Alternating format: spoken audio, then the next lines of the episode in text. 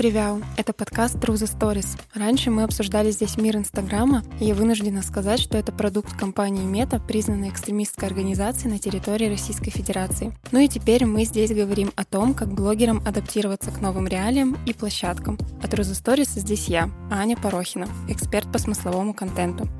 Ну что, сегодня у меня следующий гость. У меня в гостях Наташа Олина. Это креативный предприниматель. Если вы из Петербурга, вы сто процентов слышали о ее проектах. Ну, я их, по крайней мере, любила всем сердцем.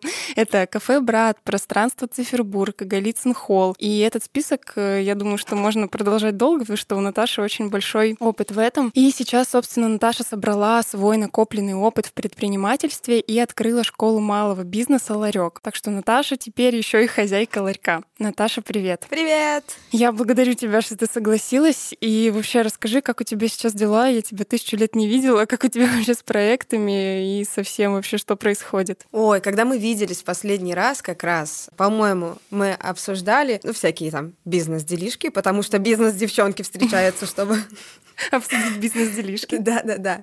И я как раз была на том этапе, что я почувствовала, что в плане общепита, пространства, еды и вот каких-то заведений я как будто бы все поняла, и дальше и судьба заставила, и также я прислушалась к себе и поняла, что нужно менять сферу деятельности. И как раз мы с тобой виделись и общались на моменте таком моем переходном, довольно-таки сложном. Я вообще помню, что у тебя был даже какой-то некий страх перехода в онлайн, потому что ты больше такой человек офлайна. Да, да, потому что когда ты видишь этих людей, которые приходят к тебе и что-то покупают и забирают это себе домой, или они приходят к тебе, и вот в твоем пространстве, которое ты открыл, сидят люди, которых ты пригласил, на твоих диванах, которые ты выбрал, значит, едят еду, которую ты придумал, а твои повара приготовили, и это вот она реальность. И твои официанты бегают с тарелками, и возникают в каждую секунду какие-то проблемы, которые нужно прямо сейчас решать. И из этого офлайн мира как бы такого прям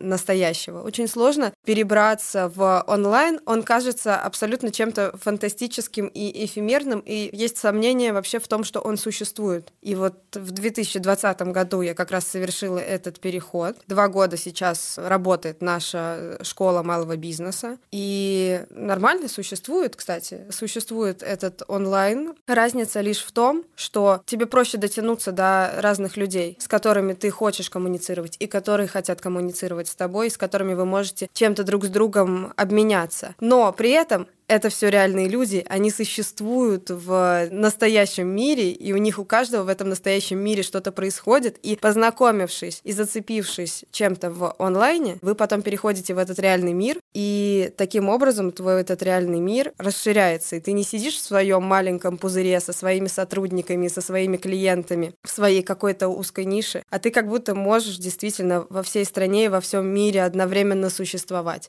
Вот что мне дала за последние два года работа в онлайне. Я очень тобой восхищаюсь, потому что для меня это наоборот, я же человек онлайн, я начала из онлайна, и для меня наоборот люди, которые, не знаю, хотят открыть кофейню или хотят там какое-то офлайн пространство, я такая, господи, как вы это делаете? Ну, то есть для меня это наоборот что-то такое супер далекое, и я вообще не понимаю, как, как это вообще возможно, как будто бы вот из онлайна перейти в этот реальный мир. Поэтому мне, конечно, вообще очень всегда восхищает твой опыт, как ты вообще это все делала.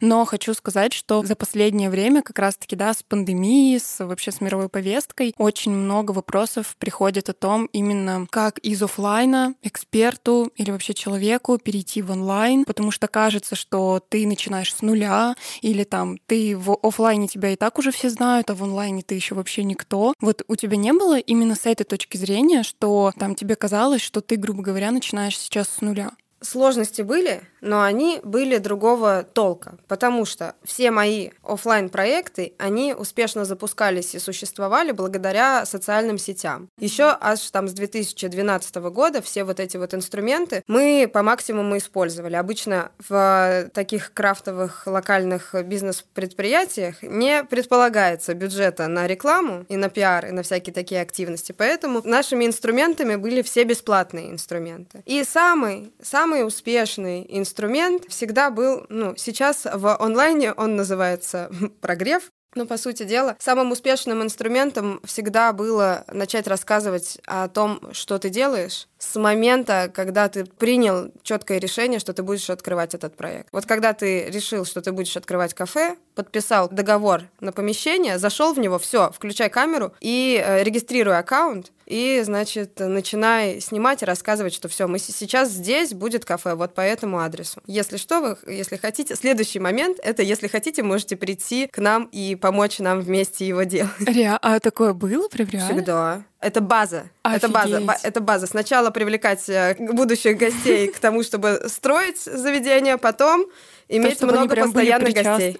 Офигеть, я этого не знала. Это гениально, я считаю. С одной стороны, это экономия на ремонте, с другой стороны, это риски, потому что все желающие волонтеры могут что-нибудь там тебе покрасить не в тот цвет или пытаясь починить что-то, сломать что-то, но это огромная тусовка, которая создается еще до того, как вообще какое-либо заведение стартануло. И ты видишь, какие люди приходят, и ты им даешь возможность сразу подключиться к сообществу, вот оно начинается, вот оно зарождается, и ты им даешь возможность быть полезным, сделать какое-то маленькое дело и увидеть результаты своего труда. Если ты покрасил одну стеночку, то ты как бы пришел вечером домой такой, я покрасил сегодня стеночку в одном заведении неплохом. Для нас плюс в том, что человек, который покрасил где-то стеночку бесплатно, он потом ходит и всем рассказывает, что я вообще-то я... А я тут стену покрасил. Да. Все да. идите смотреть, как я Да, стену покрасил. Бесплатные методы продвижения.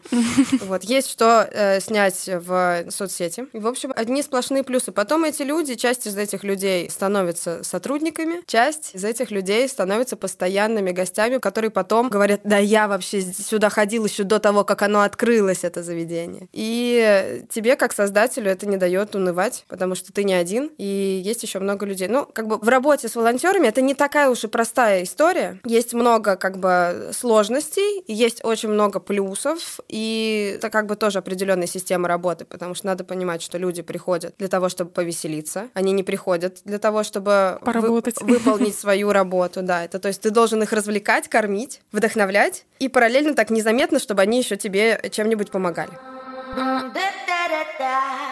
Ты сейчас вот прям сама вышла как будто бы на тему, которую я хочу с тобой поднять вообще, в принципе, в этом выпуске, потому что когда я готовилась, я нашла одно очень классное сходство во всех твоих проектах. Это как раз-таки сильная комьюнити, потому что все твои там проекты, которые были в оффлайне, да, я же тоже была причастна к этому. Я ходила там в кофейни, которые ты открывала, я была в Голицын лофте, там в тех ну, местах, которые, к которым ты была причастна. И меня всегда удивляло, как вообще такое возможно, что везде место делают люди, да, и то есть там очень всегда было душевно. И вот как ты вообще, в какой момент ты поняла важность этих людей? И сразу ли ты это поняла или как-то ты к этому пришла? Я попала в циферблат, когда мне было 22 года. И это было мое первое место, где я, в принципе, работала. И это как раз оказалось э, пространство, которое в основе своей концепции как раз содержит создание комьюнити, создание комфортной, безопасной творческой среды для людей. Не продукт, который мы им продаем, не э, там, еда, не билеты на мероприятия, а именно вот эта среда, которая существует, пока в ней есть люди. То есть циферблат является циферблатом,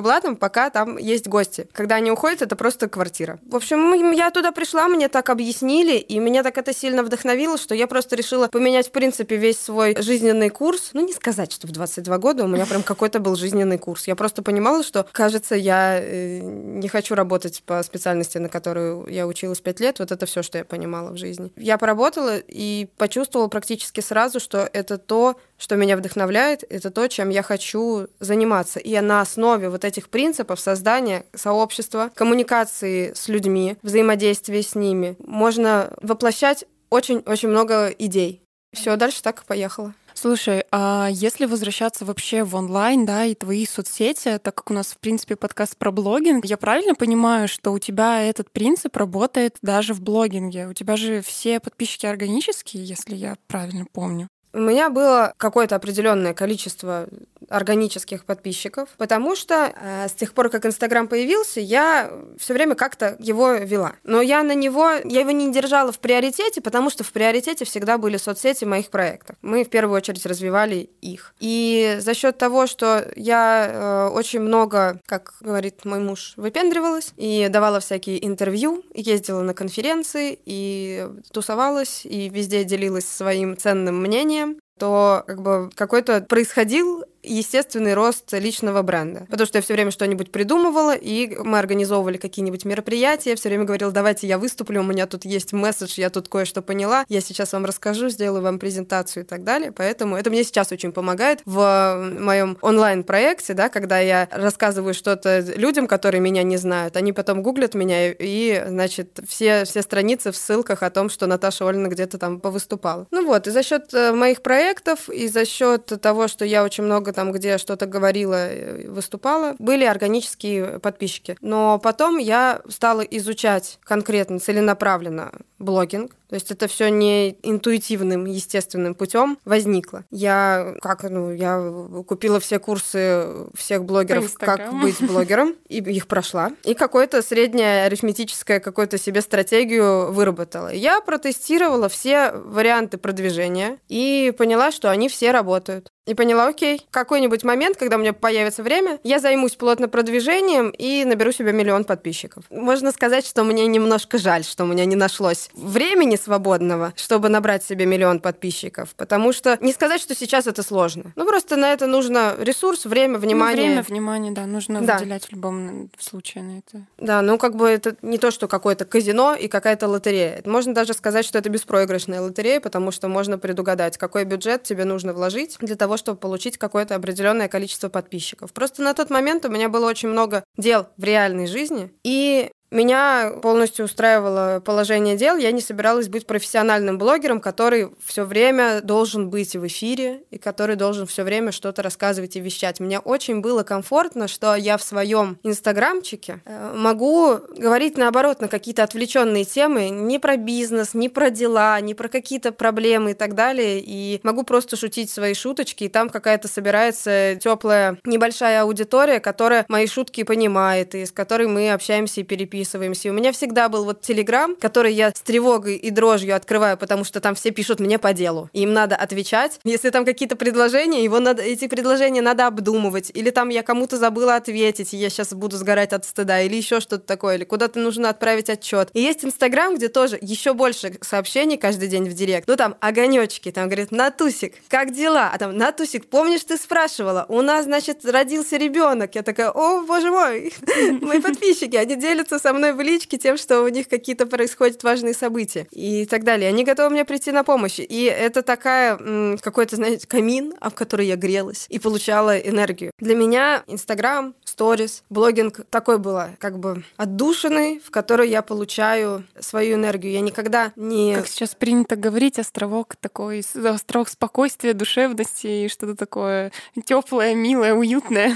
Да, да. И из-за того, что я к этому не относилась как к работе, как раз у меня получалось по там 20 сториз в день выкладывать и держать какую-то сюжетную линию. Мне так это все нравилось, мне так это все было интересно. И когда мне предлагали какую-то рекламу, я всегда отказывалась, потому что реклама это какая-то ответственность. Обязанность. Обязанность. Же. И да, и даже когда я там несколько раз бывало, что мне предлагали знакомые что-то там прорекламировать по бартеру, и я соглашалась, и потом это для меня таким было тяжелым таким грузом. Я там неделю или две ходила, думаю, о боже. Я помню, что я своему другу пообещала прорекламировать лимонады его. Это был как раз мой бывший сотрудник, который mm-hmm. вообще пришел как раз волонтерить и красить стены в самый-самый первый мой проект Цифербург еще в 2013 году. Потом он работал у нас, потом он стал предпринимателем, он стал заниматься какими-то эко-лимонадами. Он меня попросил прорекламировать лимонады, он мне прислал коробку. Я выпила эти лимонады.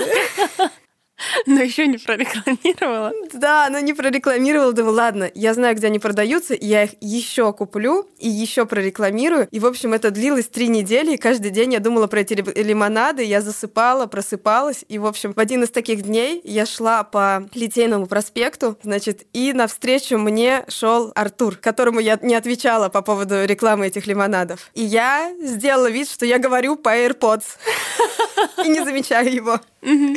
Вот, и в этот момент думаю, Наташа, ну что с тобой происходит? Вот, я ему написала, говорю, Артур, я сделала вид, что говорю по телефону, потому что мне было стыдно, что я не прорекламировала твои лимонады, и я говорю, давайте я вам просто, как будто я купила у вас эту коробку, я не могу. И ты в итоге не сделала? Нет. Нет, ну, ну мы честно поговорили, я просто... Он говорит, да нет, нет, давай... Я говорю, я, я не смогу. Так, давай, пожалуйста, я заплачу за эту коробку, и если у меня когда-нибудь появятся ресурсы, я начну этим серьезно заниматься, то тогда да. Потому что реклама — это работа, очень да серьезная работа. Инстаграм — это работа очень серьезная, очень э, энергозатрачивающая, да. потому что у меня тут... Э, я себе сначала, в общем, сделала неделю выходной, потом я такая, М, неделя выходной, а что если две недели не повыходить? Потом пошла третья неделя, и, короче, у меня получился такой трехнедельный отпуск от Инстаграм, и у меня было столько сил, и потом ничего не изменилось, добавилось только, добавился только Инстаграм. И в субботу я впервые за вот эти вот три, получается, три недели отдыха, и одну неделю я вела, и впервые за четыре недели я проснулась супер уставшая, я такая, о господи, сколько сил, оказывается, все таки тянет Инстаграм, ну, потому что ты реально туда сильно вкладываешься и эмоциями, и действиями, ну, и еще и общением с подписчиками. Да, да, просто я очень сильно всегда берегла и старалась сохранять свою ресурсность в отношениях с Инстаграмом, потому что у меня параллельно с этим было очень много других работ, и я подумала, что если это для меня сейчас превратится в какую-то обузу, ну я не знаю, ну что мне придется, я не, ну я, что-то придется еще придумывать себе, лепить из глины горшки. Но если в целом, короче, подытожить, то в Инстаграме в твоем личном у тебя все равно тоже, получается, сформировалось такое теплое комьюнити, да, люди, которые как-то тебя поддерживают, да, что-то пишут, и, ну, в целом у вас такая вот атмосфера именно комьюнити. Да, да, да, и это невероятно круто. Это, возможно, просто по другим каким-то э, законам собрано не так, как делается комьюнити, например, вокруг бренда, но это как э, такой достаточно широкий круг моих э, друзей, приятелей, э, знакомых, с которыми мы в хороших отношениях, с которыми мы можем что-то выяснять иногда, потому что я могу что-нибудь сказануть, а они такие мне пишут, а мы не согласны. Я такая, ну давайте обсудим. И иногда у меня какое-нибудь появляется э, настроение, мы с кем-нибудь переписываемся в директе из незнакомых знакомых мне людей в реальности. И переписываемся, переписываемся, и там пойдем кофе попьем. И там идем пить кофе с, там, с незнакомой девочкой или там с незнакомым мальчиком или так далее. Все. А ты где сейчас? А я тут на этой же улице, пойдем обедать. И из этого какие-то происходят встречи и какие-то знакомства. Я так рассказываю, как будто, блин, люди не, не знают, что такое Инстаграм. Ну, вообще, в целом, как бы такого, ну, такого очень мало, реально.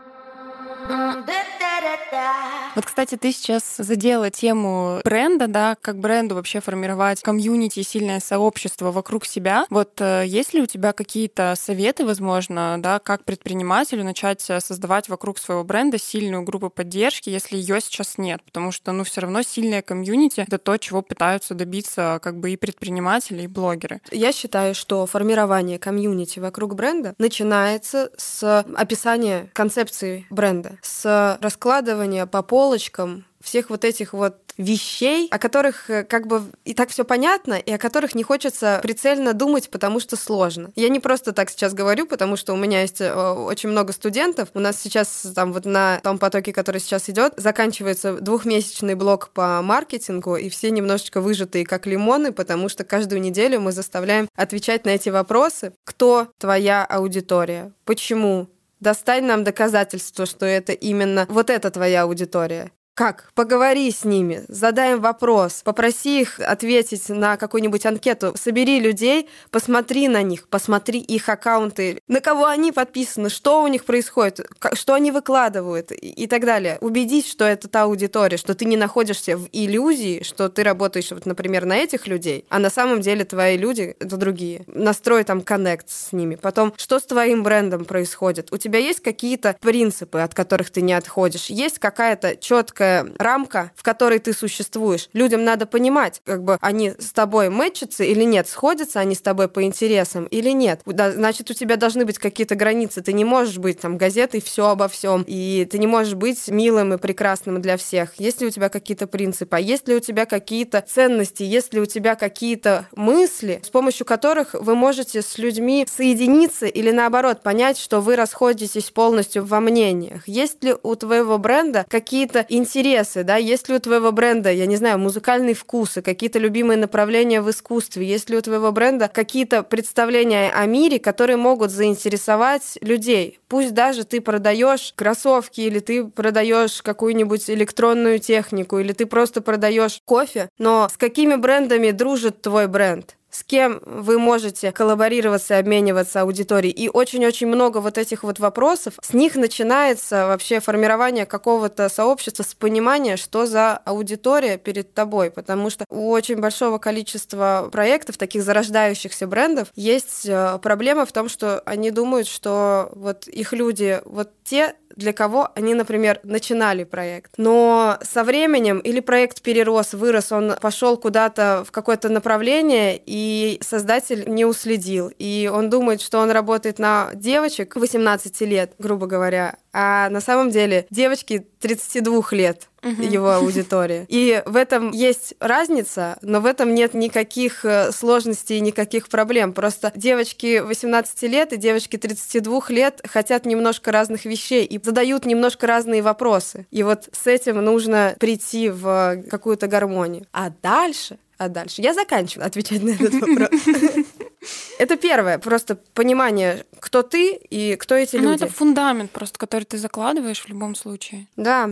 А дальше, чтобы получить что-то от людей, нужно сначала им дать что-то и посмотреть, как они на это отреагируют. Потому что еще вы можете от всей души дать людям что-то, что им не нужно, например. И дальше тут уже тест гипотез и прощупывание того, что вы можете дать людям, что было бы для вас несложно, недорого или бесплатно, и добавило бы ценности к вашему продукту, но для людей было бы ценно. И посмотреть, как реагируют, и остановиться на том, за что люди будут вам благодарны. Вы выстраиваете связи сначала своего бренда с этой аудиторией, а далее уже вы придумываете конкурсы, перформансы, активности для того, чтобы аудитория познакомилась между собой. Мероприятия, какие-нибудь квесты в плане того, чтобы попросить помощи у людей, как то, о чем я говорила в начале. Если вам нужна помощь, то ну, не стесняйтесь нет попросить, ничего да. стыдного в том, чтобы просить у людей, которые вам нравятся и которые им кажется нравитесь вы, помощи и поддержки, потому что когда кто-то делает добро, выигрывают абсолютно все. И все счастливы, веселятся, веселятся и главное не давать людям скучать и не забывать вовремя купить пиццу тем, кто вам помогает.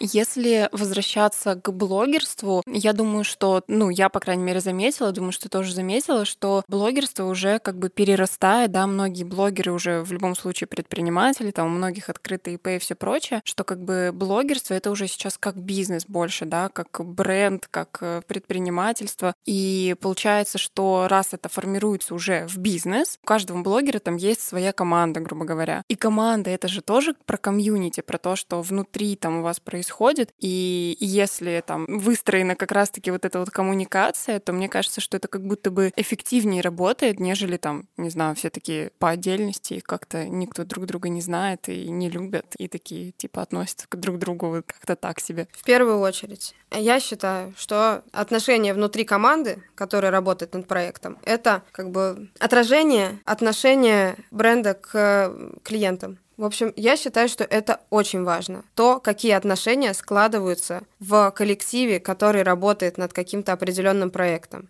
Потому что невозможно никакой ссор держать в избе, невозможно строить бренд который обрастает определенными принципами, определенными ценностями, определенными мыслями, которые важны, полезны людям и которые находят отражение в их сердцах да, и которые как бы должны вроде как развивать мир и делать его лучше. И невозможно вот эти все прекрасные вещи делать, если у вас в команде, например, не принято доверять друг другу, или если у вас в команде не принято бережно и экологично относиться друг к другу, к членам команды, к коллегам, к подчиненным, к начальству. Если у вас принято, что подчиненные собираются отдельно и обсуждают начальство, а потом в глаза ему здороваются, улыбаются, ошибаются и так далее. Это не может пройти незамеченно, потому что все вот такие моменты маленькие, из маленького неприятного зернышка потом вырастают целые неприятные поля. И это все выплескивается в то, что какой-то менеджер нахамил какому-то клиенту, в том, что вы неправильно расстались с каким-то сотрудником, и он пришел и в другие компании или в компанию своих друзей, знакомых, или в, свой, в свои соцсети и рассказал всем о том, что у вас происходит внутри. Если вы кого-то кинули на деньги, то об этом узнает абсолютно весь мир. И сумма будет в этом посте, который все разрепостят, в десятки раз больше, чем на самом деле. И так это все и работает. Никто не оставляет позитивные отзывы. Зато все любят оставлять негативные отзывы, потому что, ну, потому что негатив, не потому что люди плохие, потому что негатив это более сильная эмоция, и как бы когда все хорошо, то ты как человек, который живет в нормальном мире, не удивляешься такой, о, ничего себе, все хорошо, ничего себе, мне прислали вовремя посылку, угу. она была не помятая, и там было то, что я заказывал. Ты такой, спасибо большое, но ты не побежишь писать отзывы. А если тебе прислали не то через полгода и в перевернутом состоянии, то, конечно, ты пойдешь писать отзыв. И один негативный отзыв, он убавляет звездочек сразу же по всем фронтам. Но если срезюмировать, получается, вот эти негативные отзывы, они как раз-таки и идут за счет того, что внутри команды команды что-то идет не так. Да, да, потому что, ну, как бы одна маленькая ложь порождает э, огромную цепочку событий, которые завязаны на лжи. Какой-то конфликт порождает потерю концентрации внимания на основном процессе и так далее. И это не только приятно и прикольно быть руководителем, у которого в команде у всех экологичные отношения, все дружат и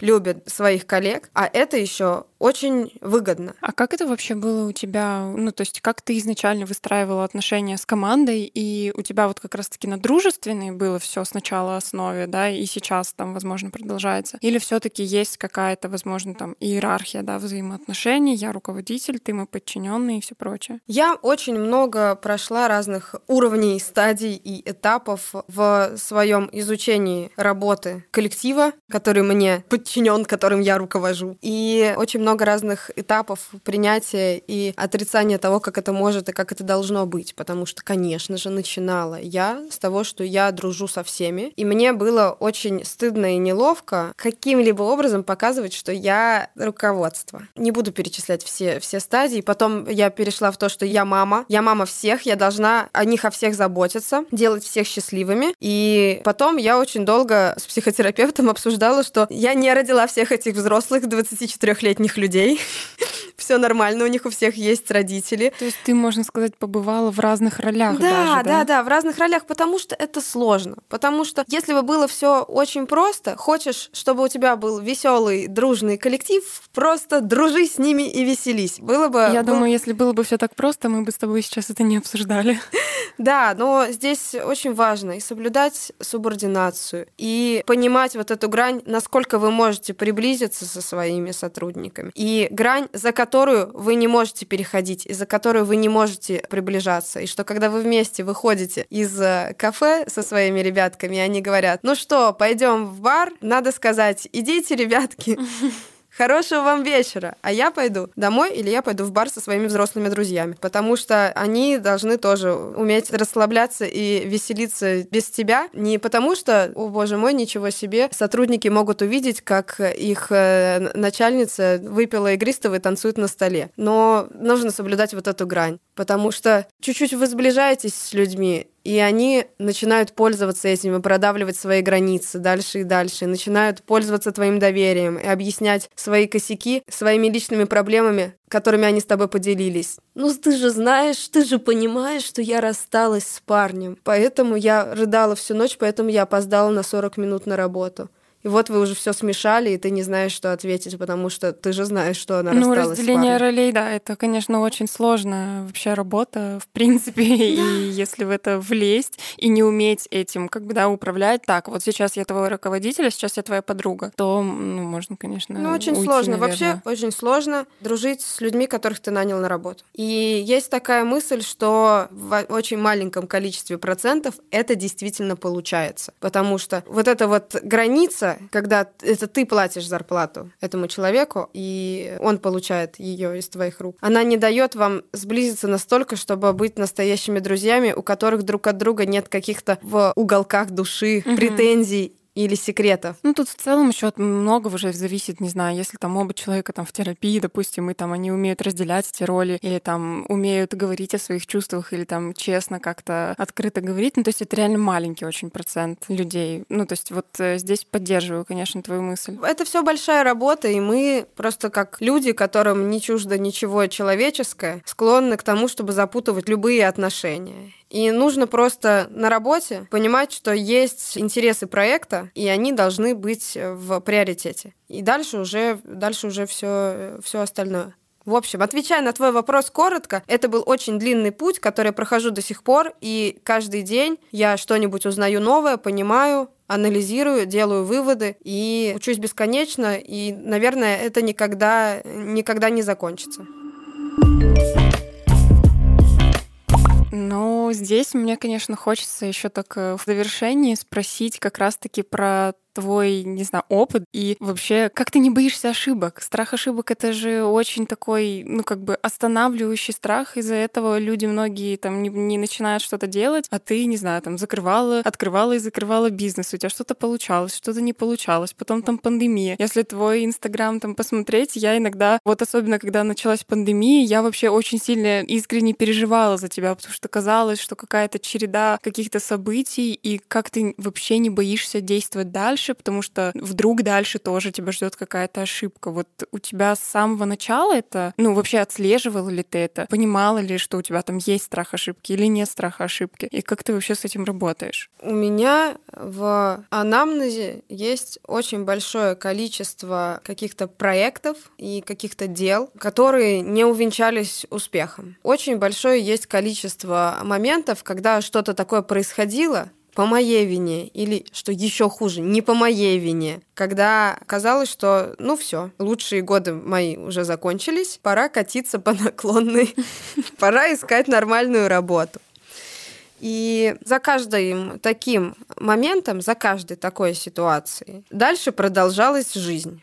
И приходилось что-то делать. Приходилось что-то решать, даже если не хотелось совершенно этого решать. Приходилось дальше просыпаться на следующий день и что-то придумывать новое. И с течением там, времени Иногда недели двух, иногда месяц, там, полгода, иногда вот как э, с пандемией, когда действительно мне вообще год потребовался для того, чтобы прийти в себя и понять, по какой дорожке я дальше хочу идти. Всегда за этим следовало что-то интересное. И всегда какая-нибудь неудача, она была просто причиной сейчас какого-то острого поворота сюжета в моей жизни. И у меня закрепился такой рефлекс когда что-то происходит, такое, знаете, чего я бы вот не запланировала бы, чего бы не хотелось бы. В первую очередь я понимаю, что, о, сейчас будут острые сюжетные повороты, пристегиваемся и, значит, э, едем и смотрим, что же там будет за этим, за всем. Это такой момент, когда ты учишься на своих ошибках, и это у тебя просто откладывается в, как рефлекс, как учиться ехать на велосипеде, вот э, что-то такое. Когда ты не можешь отчаяться, потому что ты уже там там несколько раз отчаивался, а после этого было все дальше самое прикольное. Я не склонна считать да, и рассказывать всем, что кризис это время для развития, это все новые возможности, значит, что нас не убивает, делает нас сильнее, всякие такие вещи. Все, что нас не убивает, делает нам больно, и значит, стресс нас не делает стрессоустойчивыми, а дает нам какое-нибудь посттравматическое стрессовое расстройство, которое потом приходится лечить. Ну, как бы ты потом, тебе приходится это лечить, работать над этим, потому что дальше твоя жизнь продолжается. И если ты нормальный пацан, то дальше тебя всегда ждет что-нибудь новое и интересное.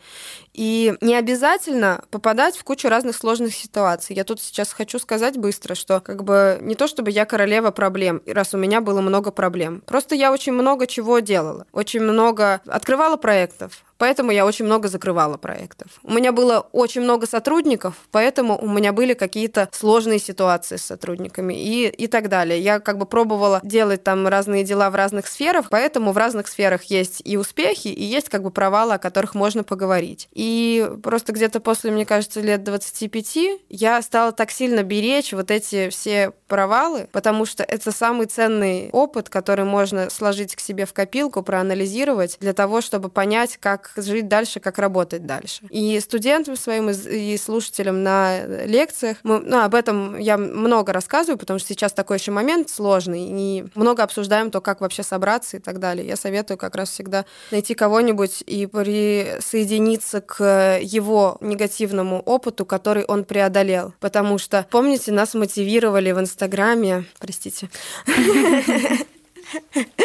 Раньше нас мотивировало в Инстаграме, когда все ставят себе цели, достигают их, встают в 6 утра и худеют, богатеют и так далее. И это действительно давало сил. Если ты не, не истощен морально, то это правда мотивирует тебя и дает тебе силы. Вот эта девчонка полетела на Мальдивы, значит, и я могу полететь. И это происходит присоединение к чужому опыту. И точно так же можно присоединиться к опыту человека, который побывал в трудностях, пережил их и э, дальше продолжил жить и развиваться. И это очень сильно полезно. И звонить этому человеку каждый раз, когда кажется, что лучшие годы вашей жизни уже прошли. Потому что все равно, несмотря на то, что происходят какие-то невероятные катаклизмы, со дня на день, я не знаю, прилетят инопланетяне, все равно в какой-то степени свою собственную жизнь мы можем контролировать контролировать, и только мы будем решать, и только от нас будет зависеть. Будем мы хорошо, счастливо жить и воплощать в жизнь свои идеи, или мы поднимем лапки и будем страдать, или спрячемся под стол и будем несколько лет пережидать, пока все не закончится. Если ничего.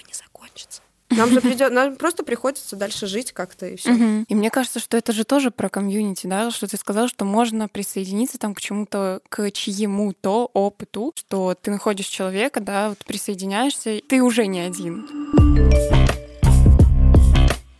Ну что, я хочу немножечко подрезюмировать, так э, подытожить наш выпуск, да, что люди — это вообще главное, это вообще сила. Без людей циферблат был бы просто комнатой, комнатой, да, без людей любой аккаунт в Инстаграме, просто аккаунт в Инстаграме, просто не аккаунт блог, в Инстаграме, не блог, да. да. Поэтому обращайте всегда внимание на людей, стройте сильное комьюнити и стройте взаимоотношения между собой и этими людьми, и, в принципе, пытайтесь, да, как-то экологично логично все это выстраивать.